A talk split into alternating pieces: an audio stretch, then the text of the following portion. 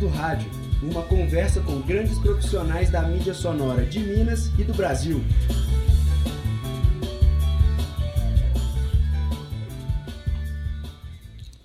Bom dia e sejam bem-vindos a mais uma edição do Vozes do Rádio. Eu sou Rafael Coutinho.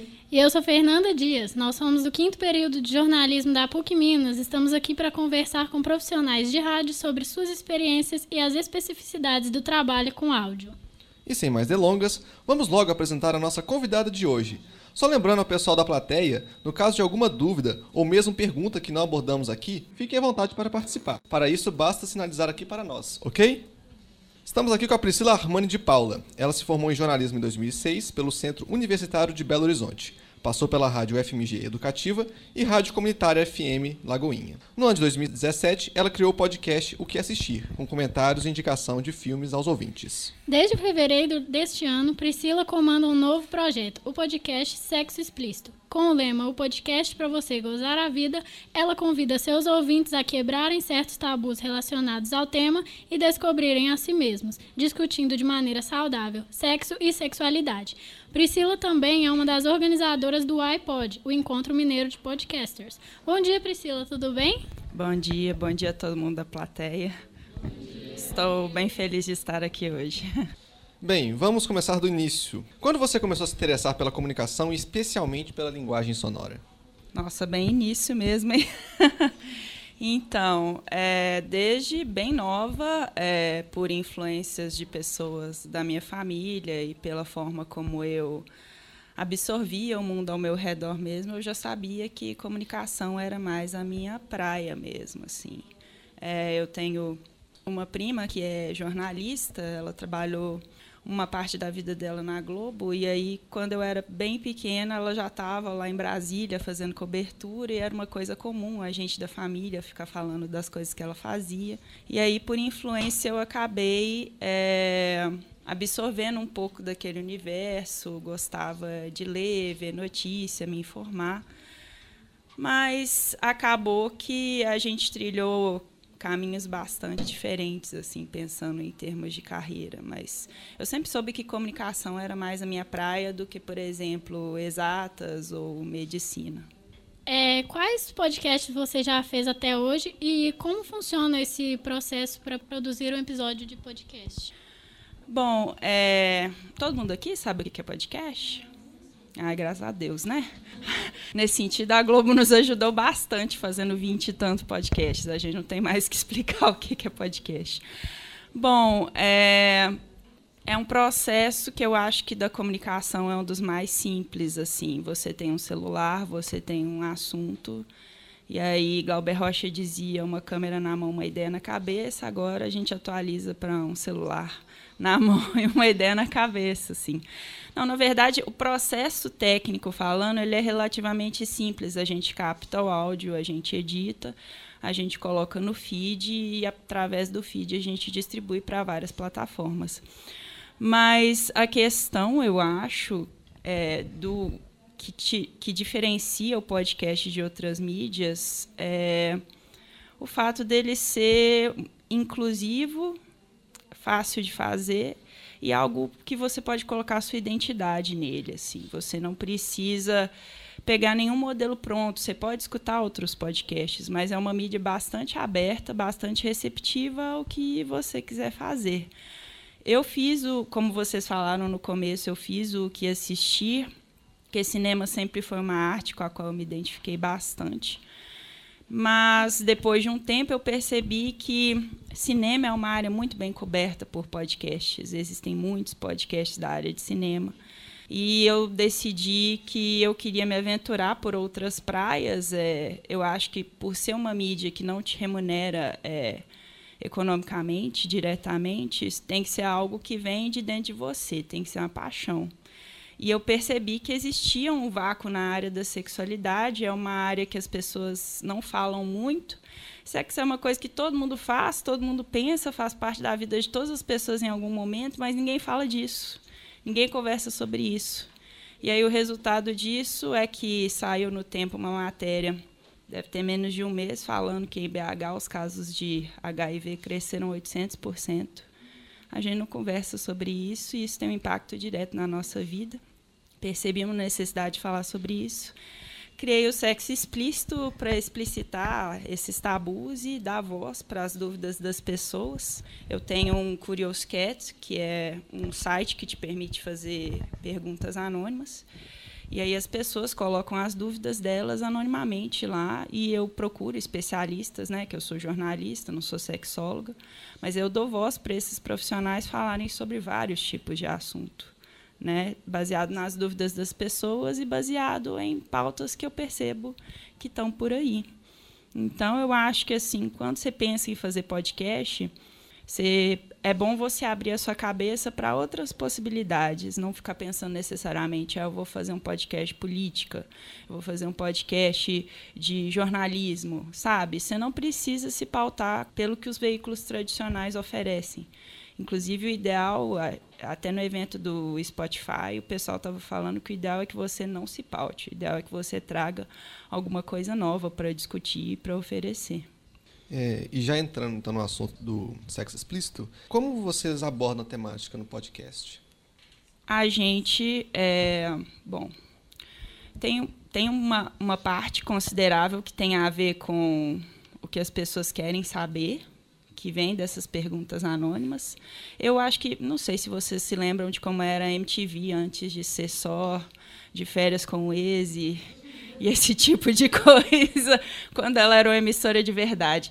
Mas é, é, eu tenho muitas lembranças de quando existia o ponto P, de quando existiam esses programas que o Jairo Bauer ia lá, as pessoas telefonavam.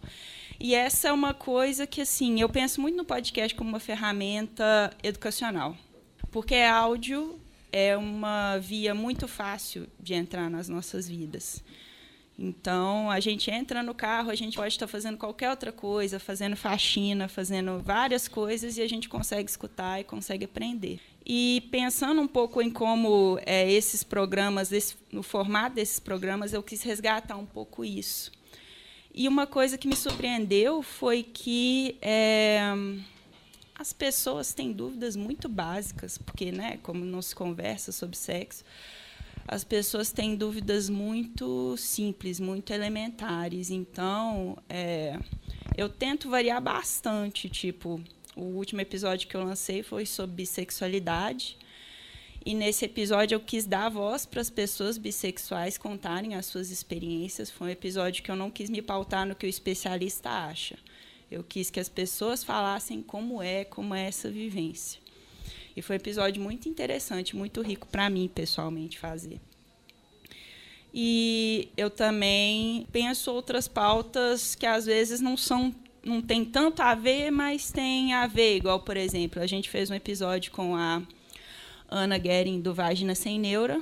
Episódio era sobre vaginas, ela explicando perguntas é, dos ouvintes e as perguntas mais elementares do tipo: ah, a gente deve usar sabonete líquido ou não?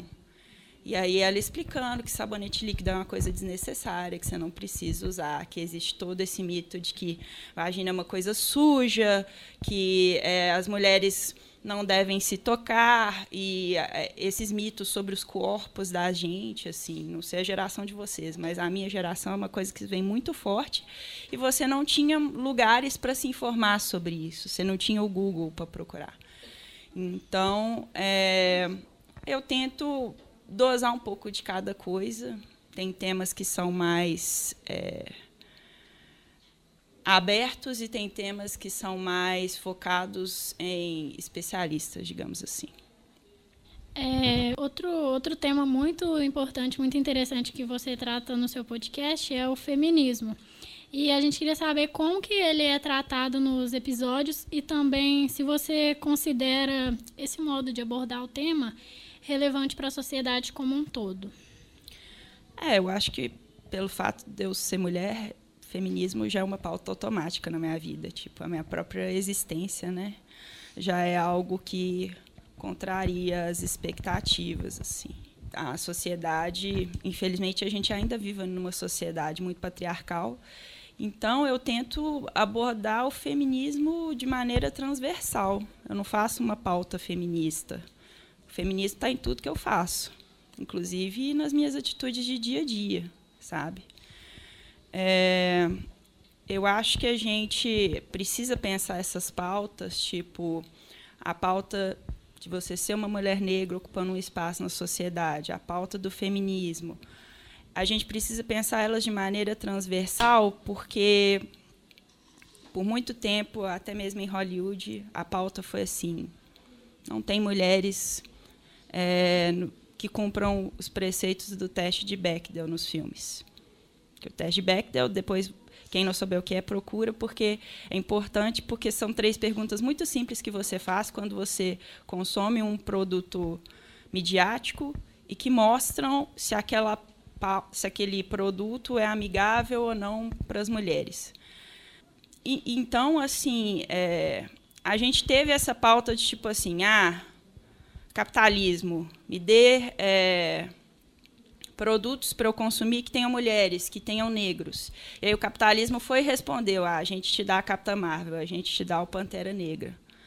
Só que agora a gente já tem que ir para a segunda etapa de, ok, como que é a qualidade desse produto que você está me oferecendo?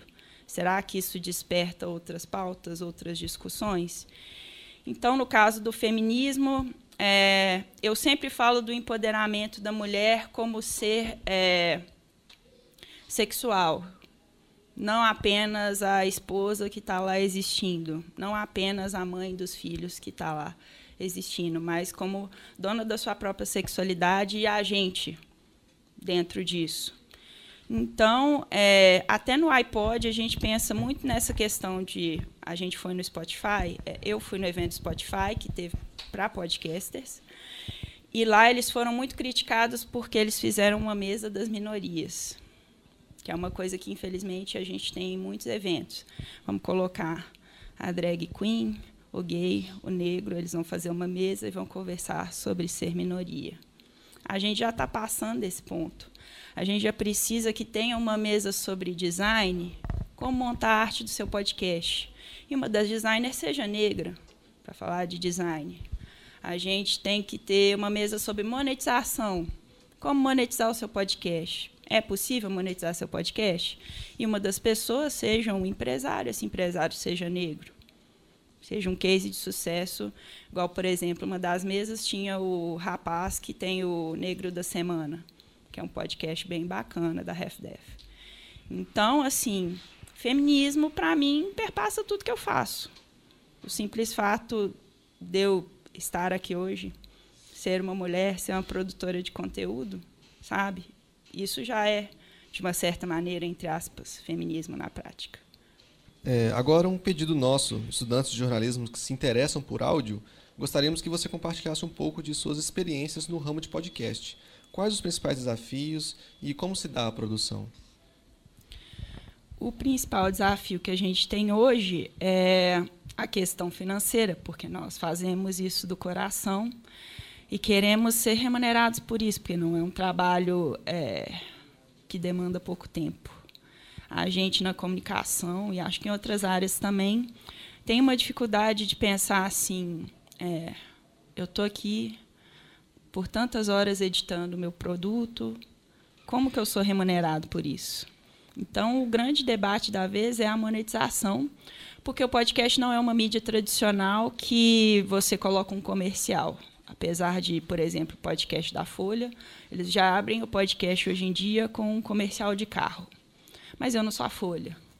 Como que eu posso pensar em receber pelo meu conteúdo? sabe? E aí você tem os caminhos tradicionais da publicidade, de procurar empresas parceiras que tenham a ver com o seu conteúdo. E você tem outros caminhos, por exemplo, é, crowdfunding, que é um caminho belíssimo, que é você virar para sua audiência, você virar para o seu nicho, as pessoas que te ouvem, falar assim: você gosta do meu trabalho? Se você achar que vale, me dá cinco reais. E aí as pessoas que acharem que valem, cada uma me dá cinco reais. E aí eu consigo juntar e pagar um editor, pagar uma pessoa que possa me ajudar a produzir o meu conteúdo. Na podosfera são raras as pessoas que têm aquilo como profissão. Eu tenho outro trabalho, eu faço podcast, mas eu também sou jornalista na Assembleia Legislativa, que é o que paga os meus boletos. Então, é, boletos nunca deixam de vir, né? É uma coisa inevitável na vida. Então, é, esse é o principal desafio hoje em dia, porque as pessoas. A gente tem de podosfera brasileira quase 15 anos. E as pessoas querem começar a receber por esse trabalho. Acho que é o maior desafio atual. Como fazer isso, não perder a sua independência ao ser patrocinado por uma grande empresa, um grande banco, e ser remunerado. É, Priscila, é uma dica assim para quem quer começar a fazer. Ah, isso é tão difícil. um podcast, algum conselho, como você indicaria tipo um primeiro passo, por exemplo? Ah, uma dica que eu daria. Ah, gente, que coisa difícil. É... Eu, não, eu não sei se existe uma fórmula. É, ah, para mim, eu sempre falo, principalmente para as mulheres, façam sabe? A gente escuta muito na vida da gente que a gente não é suficiente. Sempre tem algum motivo do porquê disso. Ah, você não é boa nisso, você não é boa naquilo. Só faz. Pensa numa ideia que você acha que pode ser bacana. Pega o seu celular, grava um áudio só você, grava uma entrevista você com outra pessoa. Procura tutoriais de como editar esse áudio que no Google tem. O Mundo Podcast é um site muito bom. E aí você pensa assim: ah, mas isso não vai me dar dinheiro, não vai me dar retorno financeiro. Mas se você está na faculdade, igual vocês estão, vai te dar uma experiência. Você chega no mercado falando: olha, eu já tenho esse conteúdo aqui, isso aqui é meu portfólio. Escuta meu áudio de dois minutos. Melhor do que ler um currículo. Às vezes o currículo nem é tão rico, às vezes você tem mais oportunidade de explorar os seus talentos, de mostrar a que, que você veio para o seu empregador com esse áudio. Entendeu? A gente precisa começar a pensar um pouco fora das caixas que são oferecidas para a gente. Eu tenho certeza que hoje em dia o curso de jornalismo está muito melhor, porque quando eu formei, é, a gente era muito ensinado a trabalhar para os outros. A gente era muito ensinado assim, como fazer a redação perfeita para você entrar no Estadão ou na Folha. Esses caras não dominam mais é, o mercado. E essas vagas de emprego nem sempre estão disponíveis para nós. Então, acho que é importante a gente pensar em fazer o nosso próprio mercado. Vai que dá certo. Então, a dica que eu daria é fazer. Porque quando você começa a fazer, você continua a fazer. E quanto mais você faz, melhor você vai ficando nisso. Seja podcast, seja YouTube, seja o que for. Tem pesquisas que apontam que, por exemplo, minha irmã está grávida, meu sobrinho deve nascer no final de dezembro.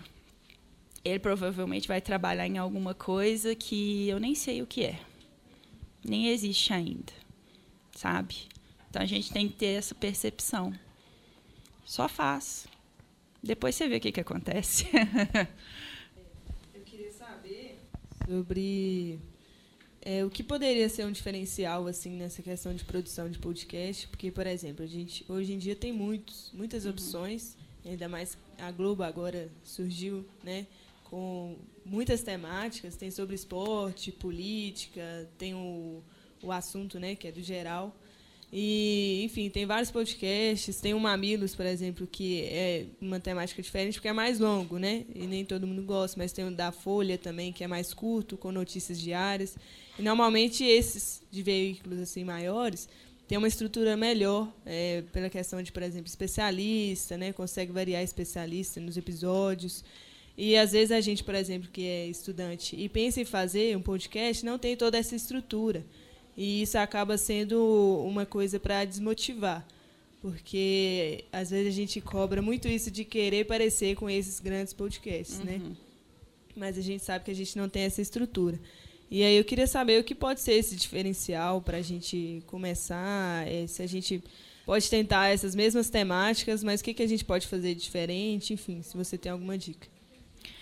Então, é, até essa questão da estrutura, você falou do, do Mamilos, eu lembrei da hashtag Mulheres Podcasters, que eu esqueci de falar dela. Procurem é, pela hashtag Mulheres Podcasters, que são podcasts produzidos por mulheres. A gente tem. É, a Podosfera ainda é um meio muito machista, mas a gente está conseguindo entrar aos poucos, nós mulheres. Então, procurar por conteúdos produzidos por mulheres é, é muito importante. E em março a gente sempre faz a campanha O Podcast é Delas, que é para incentivar os elencos de podcast que são só masculinos, que não têm mulheres, a convidar mulheres para participar no mês de março.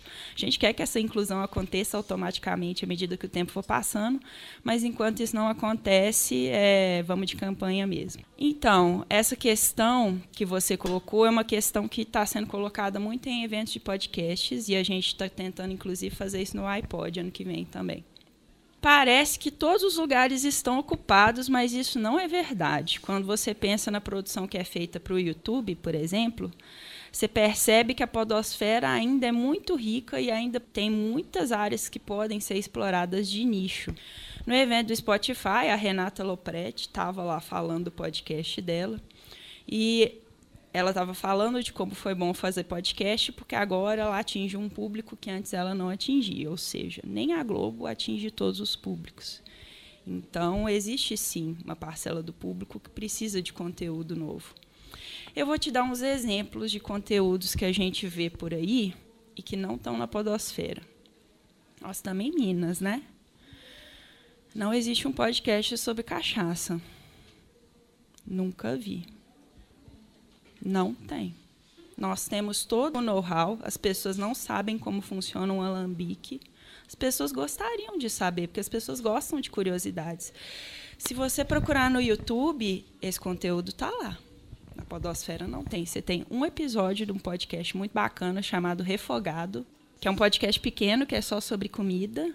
E ele fez um episódio sobre cachaça. Esse é o conteúdo que você tem na Podosfera sobre isso.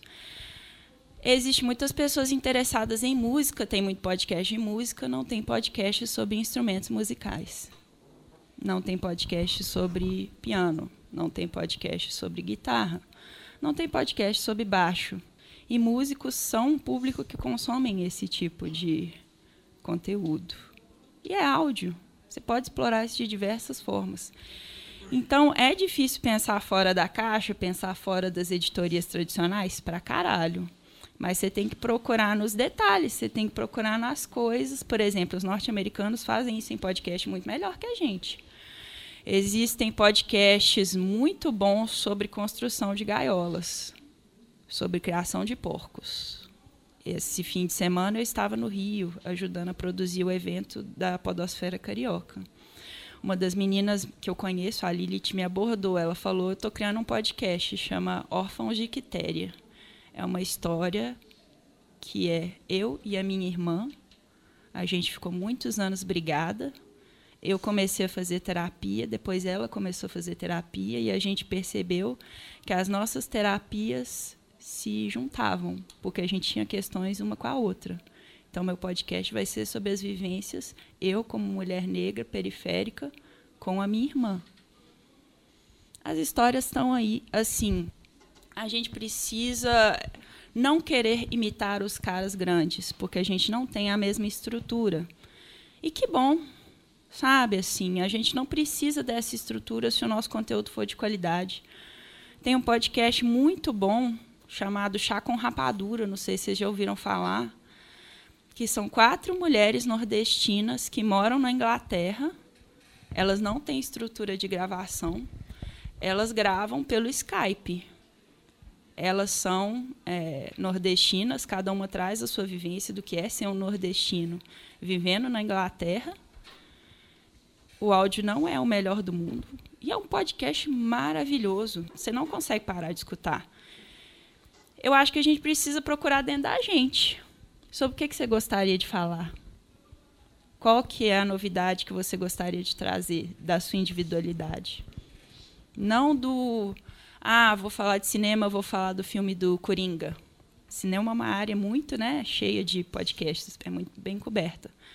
Descobri essa semana um podcast sobre cinema indiano. Nunca tinha visto. É o primeiro. Ninguém nunca pensou em falar de cinema indiano. Em português? É em português.